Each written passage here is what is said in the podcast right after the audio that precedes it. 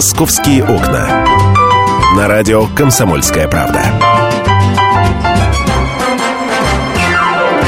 Друзья, программа «Московские окна», и мы переходим к наболевшему, а именно капитальный ремонт, э, или точнее не сам капитальный ремонт, до которого еще нужно дожить, а плата за капитальный ремонт э, того или иного дома, эта плата теперь появляется в платежном документе, в едином, который мы получаем. И я напомню, что с 1 июля средний взнос, а и точнее взнос, который определен для Москвы, который мы теперь обязаны платить за капитальный ремонт своего жилища, неважно на какой это дом, 60-х, 70-х годов постройки, сталинская или высотка, или это новостройка, но будьте любезны, что называется, 15 рублей за квадратный метр. Э, берите общий метраж э, своей квартиры, умножайте на 15 рублей, именно эта сумма и должна появиться у вас. По-прежнему остаются вопросы. Платят только те, у кого квартира приватизирована или платят все? Второй вопрос. Извините, я живу в новостройке, у меня через 30 лет только по плану капитальный ремонт. Зачем я буду платить? Я хочу отказаться. Другие говорят, мы не верим, что это ж какие суммы будут собираться, как они будут регулироваться. И, в общем-то, все бурлит, все кипит. А, новости, которые поступили, говорят о том, что а, председатель Комитета Госдумы Российской Федерации по жилищной политике и жилищно-коммунальному хозяйству Галина Петровна Хованская чуть ли не а, социальный взрыв, в общем-то, предсказывает. Галина Петровна с нами на прямой связи. Здравствуйте, добрый день, Галина Петровна. Добрый день. Вы, если я не ошибаюсь, предлагаете снизить взнос на капитальный ремонт с 15 до 8 рублей. Это правильно? Да, да, как минимум, потому что та цифра, которая установлена на федеральном уровне для межбюджетных отношений, на этот год для Москвы определена в 7 рублей 80 копеек. И а, вообще средняя цифра вот по России, средняя цифра, это 7 рублей. Ну, плюс-минус 10% это допустимые колебания, в зависимости, конечно, от возможностей региональных бюджетов и так далее. Да? Вот это разумный был бы подход. И мне кажется, что московская власть совершила большую ошибку, когда она стартовала с 15 рублей. Понимаете, да. начинать с этого категорически было нельзя. Галина Петровна, а вам не кажется, она... да, да, простите, ради бога, а вам не кажется, что а, просто была плохая подготовка, что вот москвичи, и я даже в том числе, я не понимаю, за что платить, куда эти деньги идут, как они будут расходоваться, никакого объяснения просто не было.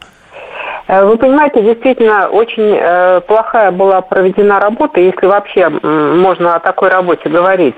Дело в том, что сейчас существует все-таки два способа формирования э, фонда капитального ремонта. Один на свой дом, а второй в общий котел. Так вот, по Москве, по моим ощущениям, 90% попали в общий котел. Потому что людям как следует не объяснили, что они могут открыть счет на свой дом и ремонтировать именно свой дом а не дом соседа. Это первая ошибка. Ошибка очень серьезная. Второе, не надо забывать о том, что подарок сделали, э, в кавычках подарок сделали не только собственникам, которые должны вот эти 15 рублей платить с 1 э, июля этого года, да, за квадратный метр общей площади. То есть это э, платеж собственника увеличивается реально на треть. Посмотрите свою платежку, посмотрите свою квитанцию, и вы убедитесь, потому что совпали одномоментно с 1 июля повышение тарифов на коммунальные услуги и введение взноса обязательного на капитальный ремонт вот в таком большом объеме. Галина Петровна, у меня муниципальное жилье, но там тоже стоит пункт, который э, якобы на облагораживание э, территории, на ремонт текущей дома, там тоже этот пункт есть. Э, вот я бы очень хотела посмотреть вашу платежку, потому что это э, подарок в кавычках номер два для нанимателей.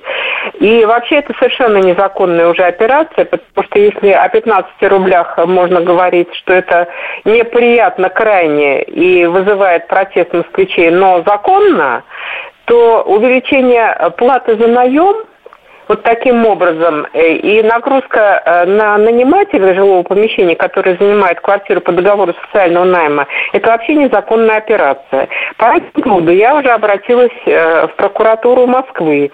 Посмотрим на ее реакцию, потому что плата за наем, она у нас зависит от местонахождения дома, которое не, не изменилось с введением взноса, согласитесь, да? Угу. дом у нас никуда не переехал. Потом площадь квартиры у нас тоже не поменялась. И благоустройство нашего дома тоже никак не поменялось, потому что там не было еще ремонта. Вот от этих только параметров может зависеть плата за социальный наем. Вместо этого включают и увеличивают плату за социальный наем в связи с введением взноса. Это абсолютно незаконная операция. У меня по этому поводу есть уже э, ответ из прокуратуры России. Так что посмотрим, какая будет реакция у прокуратуры Москвы. Теперь возвращаясь все-таки вот к собственникам, э, которые должны платить. Во-первых, мы приняли норму, это норма уже действующего закона, о том, что субъект федерации может собственников в новостройках освободить сроком до пяти лет. Но по моим пока сведениям, никакого закона, никакого документа э, в Москве не принято на этот счет. Это тоже ответственность властей, уже конкретно властей э, Москвы. Галина Петровна, вы уж извините за вопрос, который я задам, но тем не менее, да. а вам не кажется, что кто-то может сказать, а что же Хованская сейчас об этом говорит? А вот когда это все принималось, а, ни, никто не, не, не бил в колокола? К сожалению, Хованская э, не может, э, э, не обладает правом законодательной инициативы в Московской городской думе, хотя во многих регионах такое право депутатам Государственной Думы, избранным от соответствующего субъекта, такое право дано. А депутаты городской думы передали свои полномочия по установлению минимального взноса исполнительной власти. Угу. Так что вот эти претензии нужно обращать в Московской городской думе. А вот эти вот предложения... Это право, да. к сожалению, субъекта. А вот эти предложения... На федеральном уровне только определено, что должен быть вот этот обязательный взнос, и определены два сценария. Я ремонтирую свой дом, и э, принцип общего котла, против которого категорически возражала. Понимаете, на всех стадиях. И это известно, кстати, э, сказать.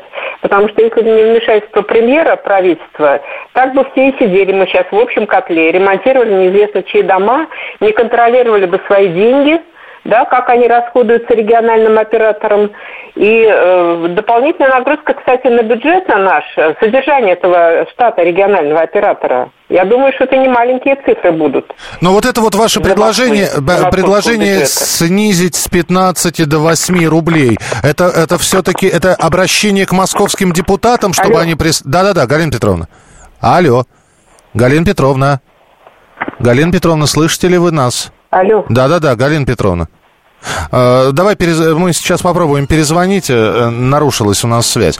Мне тогда осталось, собственно, один вопрос задать э, председателю комитета Госдумы по жилищной политике и жилищно-коммунальному хозяйству. Я напомню, Галина Петровна Хованская, потому что я напомню, с чего мы начали разговор. А начали разговор с того, что Галина Хованская предложила снизить тариф, который мы теперь платим за капитальный ремонт, с определенных 15 рублей до 8.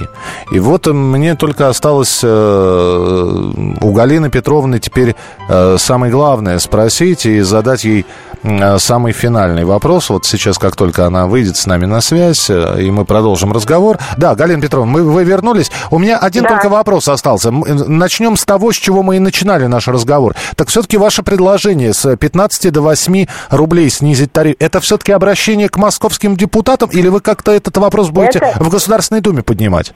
Нет, э, в Государственной Думе, э, к сожалению, этот вопрос поднять нельзя, потому что это компетенция властей Москвы. Uh-huh, uh-huh. Это первое.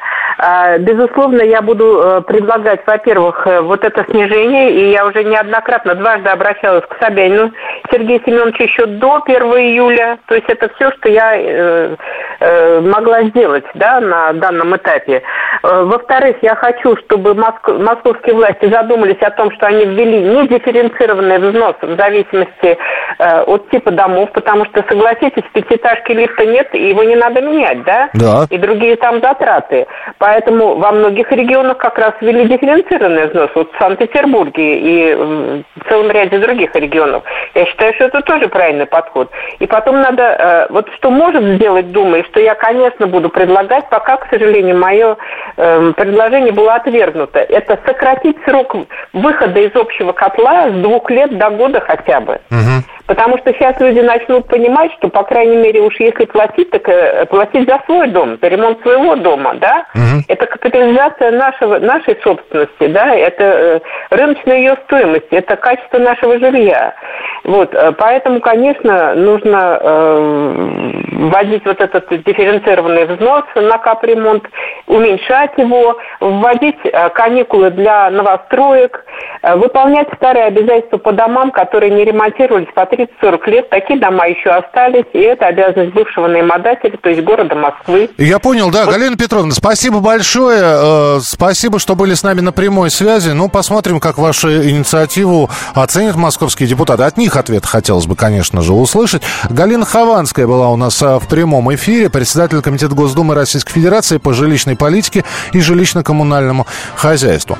Ну, а пока платим. Платим 15 рублей за квадратный метр, за капитальный ремонт дома и история э, еще полна вопросами, и э, вопросы эти будут задаваться, и мы их обязательно будем поднимать в эфире программы «Московские окна». Оставайтесь с нами.